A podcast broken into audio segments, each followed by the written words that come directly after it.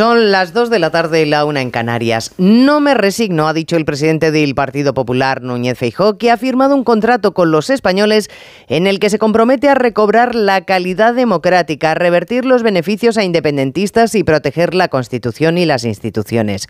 Es conocido que en España votamos mucho más en contra que a favor y las encuestas ratifican que Pedro Sánchez ya no es el favorito para la mayoría. Quizá por eso Feijó ha querido mostrar que él es alternativa, no por descarte, sino porque tiene un plan para frenar lo que entiende que es una deriva insoportable. Un plan de regeneración sin que a nadie le alarme que haya hablado de reconstruir las bases de nuestra democracia.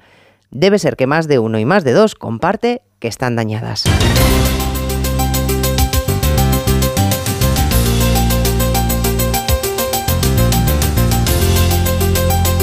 En Onda Cero, Noticias Mediodía, con Elena Gijón.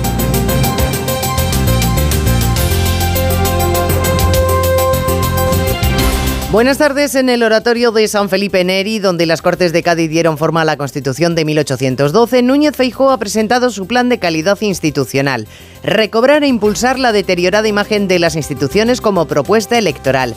Considera que hay muchos más moderados y hastiados con las formas de este gobierno y su peligrosa deriva y por eso, ante un gobierno que asume su condición de rehén de otras fuerzas políticas, Este- él propone. Este documento supone un contrato con nuestro país, pero sobre todo es una herramienta contra la resignación.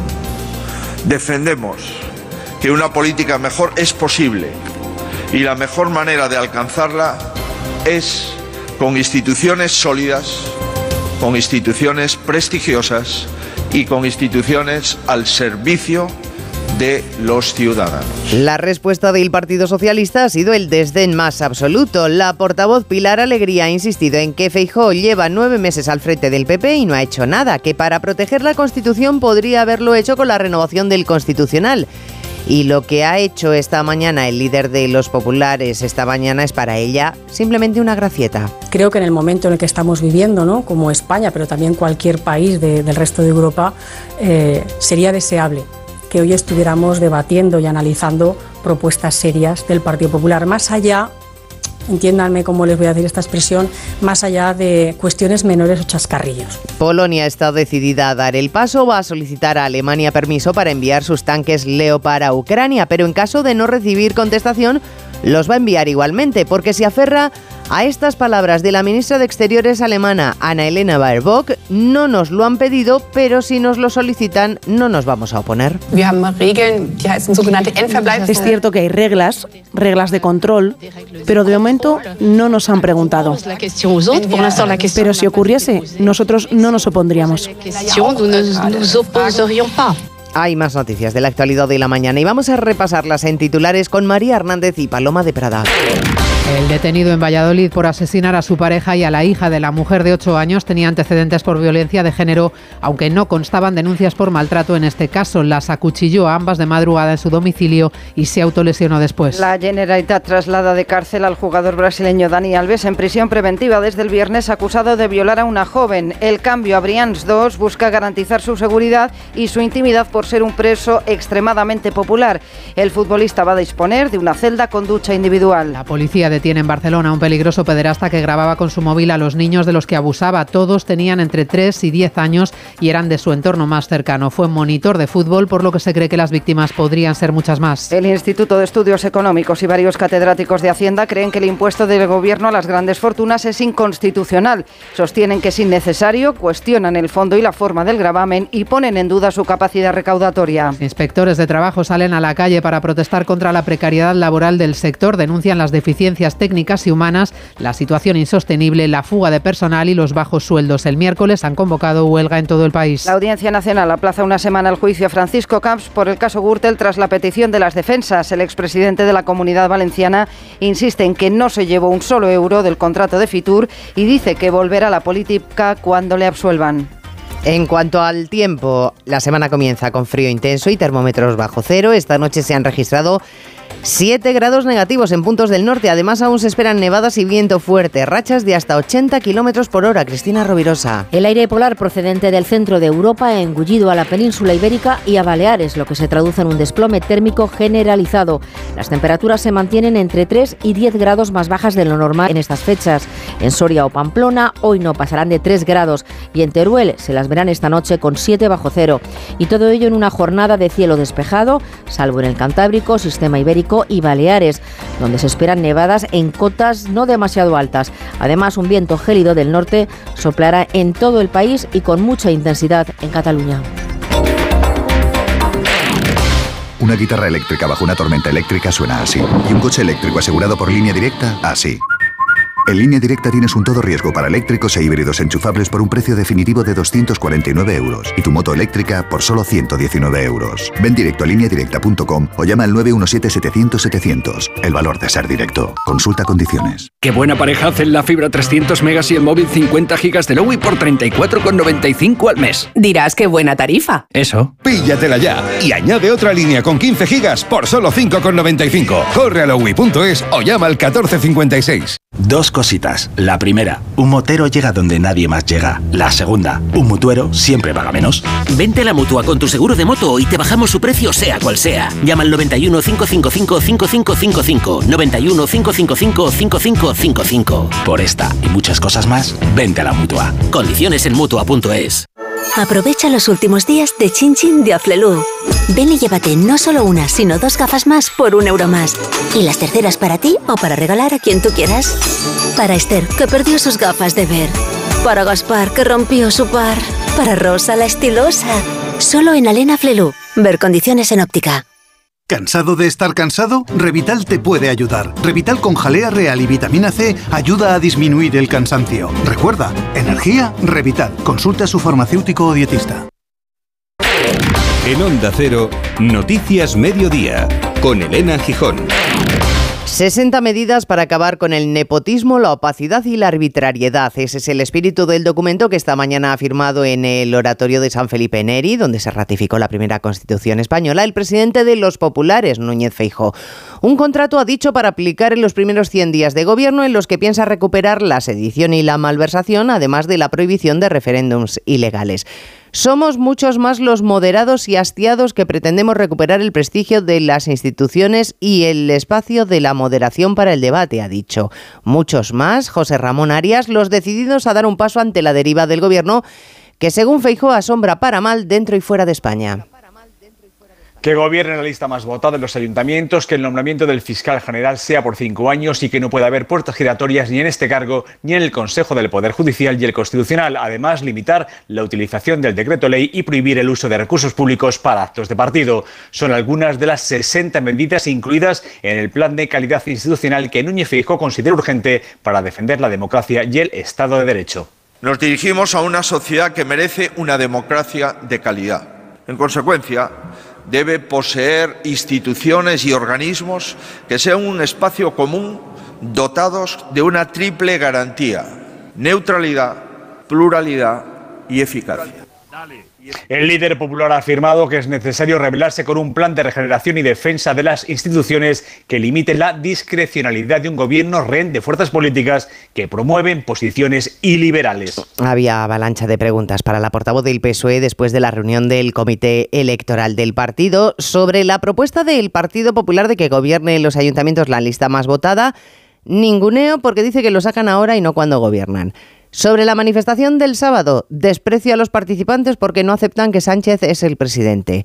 Sobre por qué el gobierno iguala a los que se concentran en pro del Estado de Derecho y a los independentistas, con los que por cierto gobiernan, pues porque los dos son extremos. Y sobre la propuesta de Feijóo y su contrato de regeneración, menosprecio Ignacio Jarillo a la entidad de la propuesta. Sí, y empezando por la manifestación del pasado sábado, si os parece un apunte de Pilar Alegría que parece matizar a Pedro Sánchez, aunque tal vez sea solo una impresión nuestra, cuando el presidente exigía respeto a los que se manifestaban en Cataluña y luego llamaba excluyentes a los de la Plaza de Cibeles. No estamos ni a favor ni de los argumentos de, de utilizados en una manifestación ni en la otra. Justamente el Partido Socialista donde está es en medio. Algo ha cambiado. Dicho esto, el PSOE echa por tierra la propuesta de Núñez y de que se permita que gobierne tras unas elecciones la lista más votada. Lo dice Pilar Alegría, que en Zaragoza sufrió los rigores de esto, pero todo lo contrario. No puedes plantear una medida, primero que ni tú mismo te crees y que segundo te la invalidan dentro de tu propio partido. Yo ya no le voy a poner el caso de Zaragoza. Gané las elecciones y sin embargo el Partido Popular prefirió darse la mano con Vox y con Ciudadanos. Son chascarrillos, entre otras cosas, como decíais en portada y termina Pilar Alegría diciendo que lo que tiene que hacer Feijó es cumplir la Constitución. La verdad es que el Partido Socialista no ha sido el más beligerante con Feijó. Podemos e Izquierda Unida le han llamado directamente analfabeto político. Para sus socios de Podemos ha tenido también palabras Pilar Alegría, más moderación verbal no por lo que han dicho del líder de la oposición, sino más bien por los ataques a empresarios este fin de semana, entre otras cosas por lo que facturan o lo que cobran. Dos argumentos que han vuelto a utilizarse esta mañana, la vicepresidenta Calviño para justificar el impuesto a la banca, puesto que hay banqueros, dice que cobran más de un millón de euros, el Instituto de Empresa en sentido contrario para advertir, Patricia Gijón, de la inconstitucionalidad del impuesto a las grandes fortunas. Los millonarios sueldos de los banqueros hacen necesario un impuesto a la banca, así lo justifica la ministra de Economía, Nadia Calviño, que espera que el Congreso convalide mañana sus medidas anticrisis. Es preciso establecer un gravamen sobre los beneficios extraordinarios del sector bancario. También yo creo que está claro que el sector tiene margen suficiente como para que ese gravamen extraordinario no se repercuta en una subida de los costes para los ciudadanos. La Autoridad Bancaria Europea no cree que este gravamen tenga un impacto sobre la solvencia, mientras que el Instituto de Estudios Económicos habla de inconstitucionalidad porque no respeta la equidad, no da seguridad jurídica y favorece la deslocalización. Y mientras el Gobierno carga con impuestos, tiene a varios colectivos muy descontentos porque se sienten desatendidos. Por ejemplo, el de los inspectores de trabajo, hartos de que el Ministerio de Yolanda Díaz haya ignorado el acuerdo que firmó con ellos el pasado mes de julio no solo en condiciones económicas, sino también en falta de personal. Así que pasado medio año dicen que no quieren aplausos de la ministra por lo bien que lo hacen, sino que cumpla lo pactado.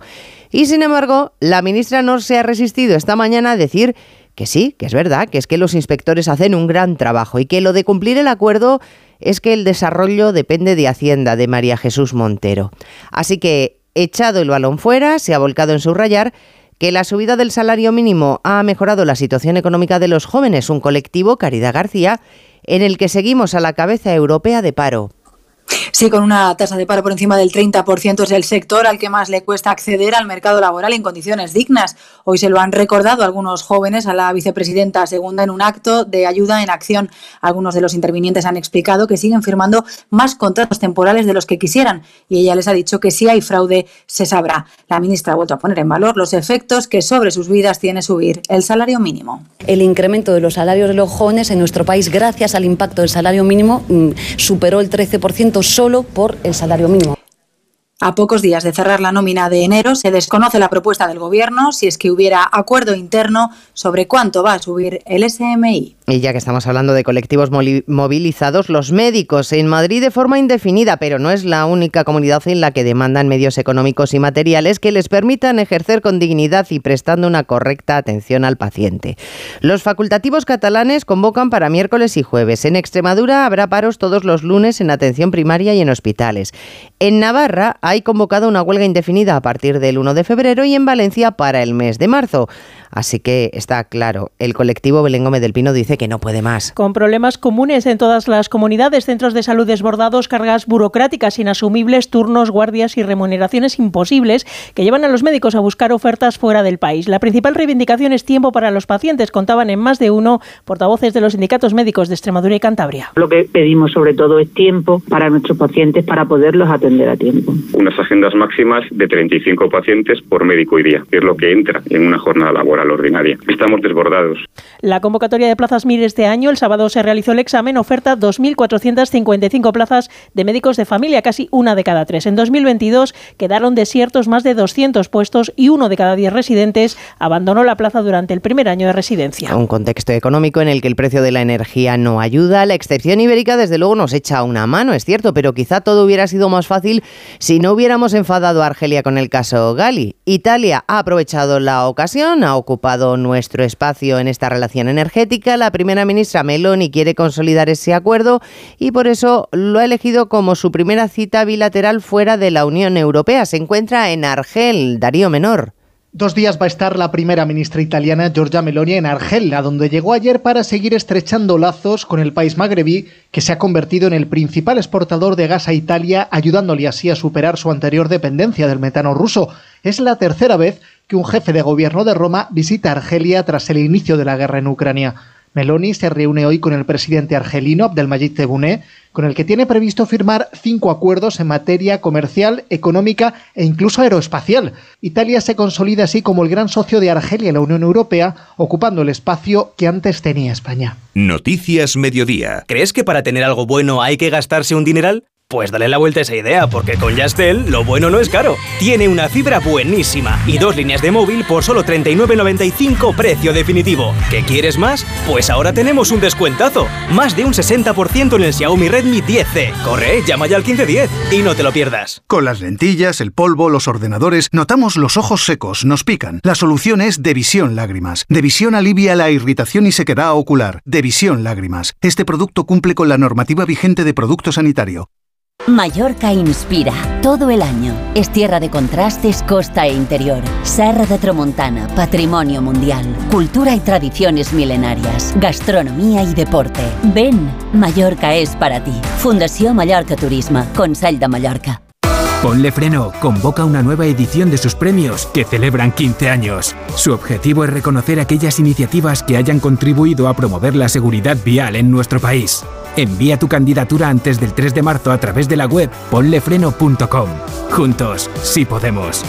A3 Media. Síguenos en Twitter, arroba mediodía OC. Esta tarde se reúne el Observatorio contra la Violencia Doméstica y de Género para estudiar propuestas que aumenten la protección de las víctimas. En lo que va de año son seis las mujeres asesinadas y en la mitad de los casos los agresores, los asesinos, tenían antecedentes por malos tratos y estaban en el sistema de seguimiento integral Biogen. El último de estos casos lo hemos conocido lamentablemente esta mañana en Valladolid. Una mujer y su hija de 8 años apuñaladas por la actual pareja de la víctima que ya ha sido detenido. No consta que ella hubiera denunciado pero sí lo hizo su pareja anterior, Onda Cero Valladolid, Roberto Mallado. Una denuncia que data del año 2017. El agresor está ingresado en el hospital, ha sido operado de las heridas que en el pecho y en las muñecas él mismo se infligió tras asesinar a su novia, a Paloma, de 46 años, y a India, la hija de esta, de 8 años, fruto de una relación anterior. Se lo confesó en una llamada a su cuñado, ha confirmado la delegada del gobierno Virginia Barcones. Diciendo, he matado a Paloma insoportable como sociedad. Una mujer, una niña, nuevamente asesinada por la violencia machista. India es la primera menor asesinada por violencia de género desde que hay datos en Castilla y León, donde hoy se han convocado minutos de silencio como condena por este trágico crimen. Recuerden, el 016, el teléfono contra la violencia machista, que es gratuito y no deja rastro en la factura. Eso sí, hay que borrarlo de la lista de llamadas. Tan execrable como los asesinatos machistas son desde luego los abusos sexuales a menores. La policía ha detenido en Barcelona a uno de los pedófilos más peligrosos de los últimos años. Grababa a niños con el móvil mientras abusaba de ellos para después compartir las imágenes en Internet. Hay identificadas seis víctimas, pero podrían ser más. Este depredador sexual fue Arancha Martín, monitor de menores en varios clubes de fútbol.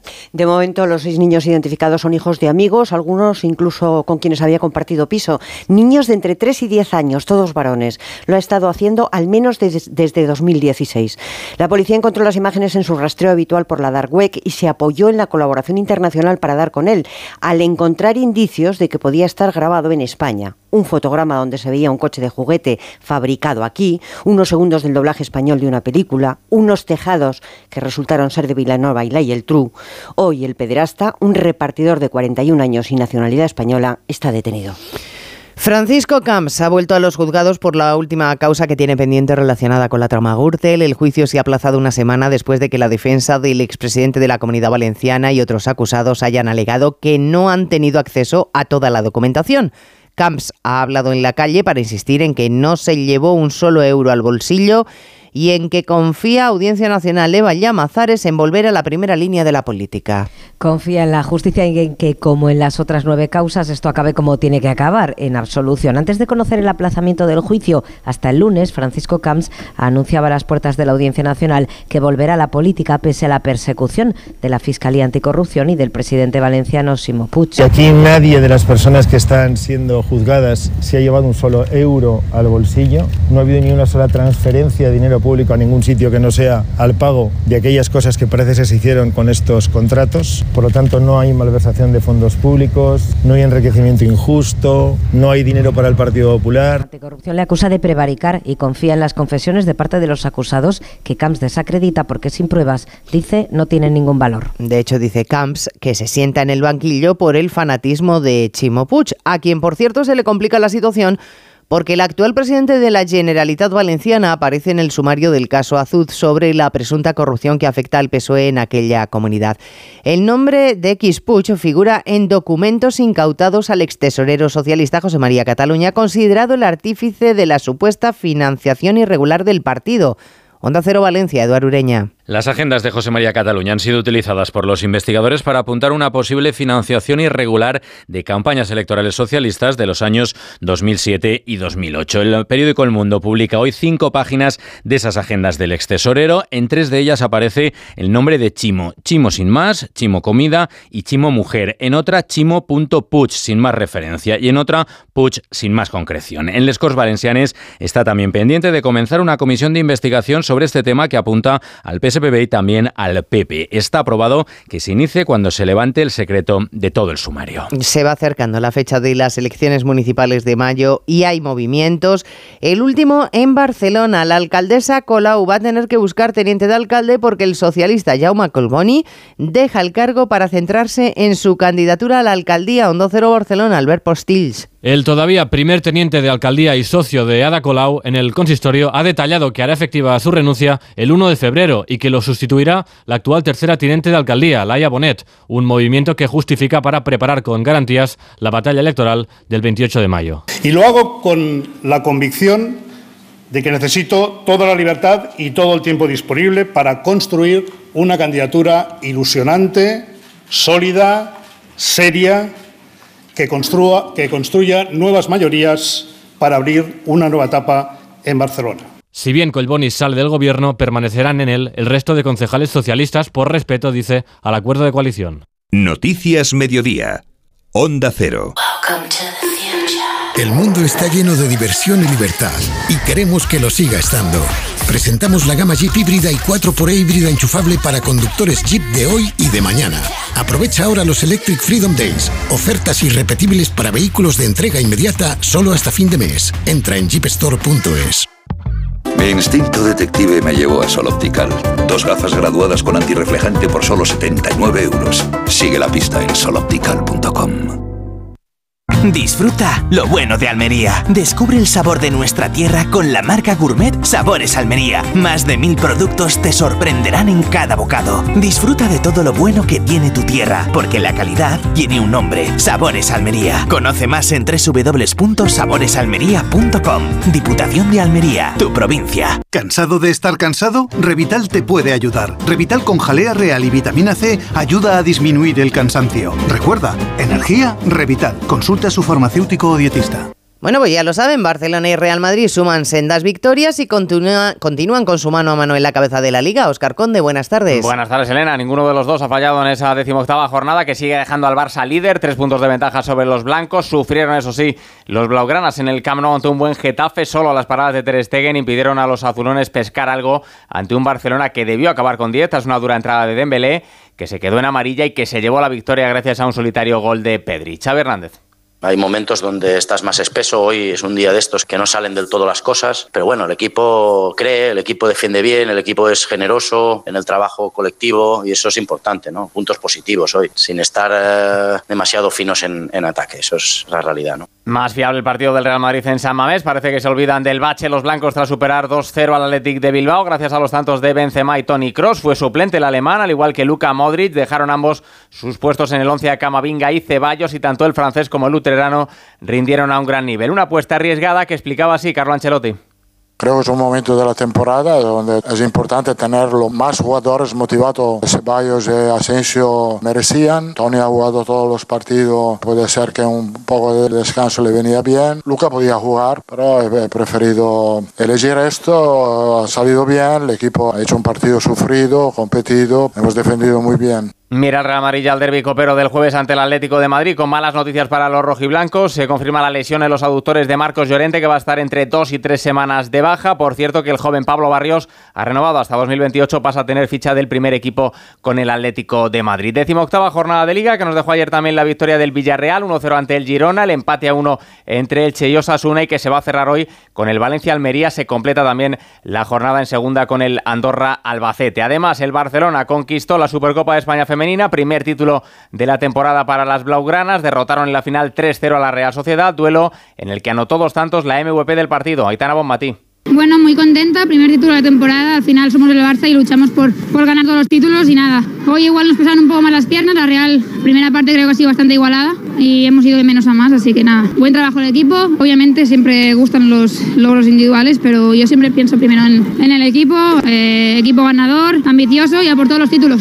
En baloncesto, celebrado hoy el sorteo de cuartos de final de la Copa CB que se va a disputar a mediados de febrero en Badalona. Por un lado del cuadro Real Madrid, Valencia y Barcelona Unicaja. Madridistas y azulganas podrían medirse en semis. Por la otra parte del cuadro, Tenerife, Gran Canaria y Juventud Basconia. En tenis nos quedamos sin representación española en el Open de Australia. Derrotan 4 sets de Bautista frente al estadounidense Tommy Paul en los octavos de final. Jornada en la que ha avanzado a cuartos con facilidad Djokovic, que ha derrotado en tres mangas al local Alex de Miña. Ahora en el Mundial de Balonmano Masculino, España espera ya para cuartos. Cayó ayer ante Francia. Los hispanos se medirán al ganador del duelo que juegan hoy Alemania y Noruega. En caso de empate serían los alemanes los rivales de los de Jordi Rivera. Y en golf, el español John Ram ha sumado su segundo título del año. Ha ganado el American Express en California. Triunfo con el que iguala a Severiano Ballesteros. Con nueve títulos en el PGA Tour se queda solo dos de Sergio García, mejor español en la historia del circuito estadounidense. Un abuelo que ha estado toda la vida luchando. Después de su lucha y sacrificio, ¿cómo los tratamos? Escasez de personal, malas atenciones. ¿Qué está pasando realmente en las residencias? Presentado por Sonsoles Sónica. Pues mira, ahora me voy a una residencia, que me atiendan, que me cuiden. Y se convierte en todo lo contrario. Especial, Hablando en Plata, el escándalo de las residencias. El jueves a las 11 menos cuarto de la noche en Antena 3, la tele abierta.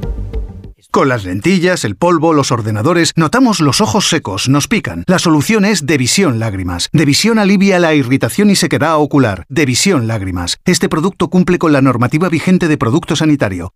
Todo ok. Tienes una salud de hierro, Miguel. Gracias, doctor. Desconecto, que tengo una reunión de trabajo.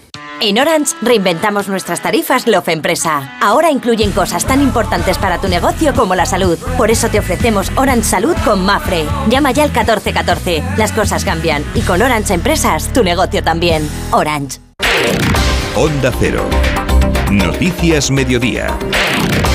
El gobierno alemán asegura que no ha recibido todavía notificación alguna de Polonia para que le permita entregar tanques Leopard a Ucrania. Cualquier solicitud será atendida con rapidez y cuidado, ha dicho un portavoz del canciller Scholz. El asunto lo están abordando hoy los ministros de Exteriores de la Unión Europea. España es partidaria de armar a Ucrania con lo que necesite pero el deseo es que sea una decisión de consenso. Corresponsal en Bruselas, Jacobo de Regoyos. Esto es lo más importante ahora mismo, dice José Manuel Álvarez, conservar la unidad de acción dentro de la Unión Europea en la ayuda a Ucrania. España va a intentar que se mantenga esa unidad y que tomemos las medidas que necesite Ucrania en estos momentos para hacer frente al gran desafío que tiene. Unidad que no está garantizada, sobre todo en este asunto de los tanques, dice Josep Borrell.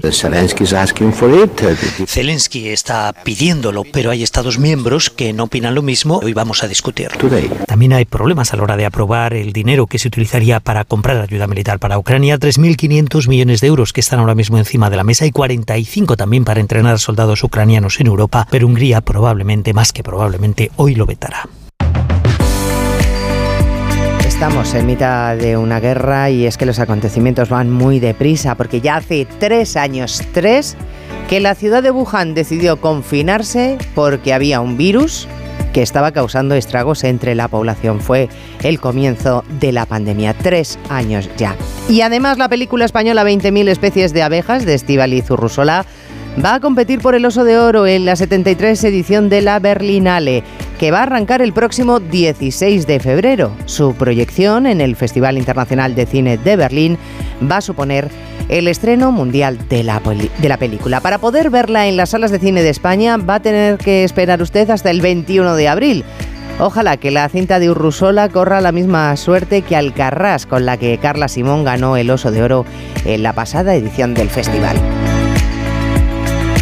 En la realización técnica ha estado Dani Solís y en la producción Cristina Rovirosa. Tenemos otra cita a las 3 de la tarde con lo más destacado del día, si ustedes quieren, ya en tiempo de Julia en la, hora, en la onda. Ahora programación local y regional. Gracias por estar ahí.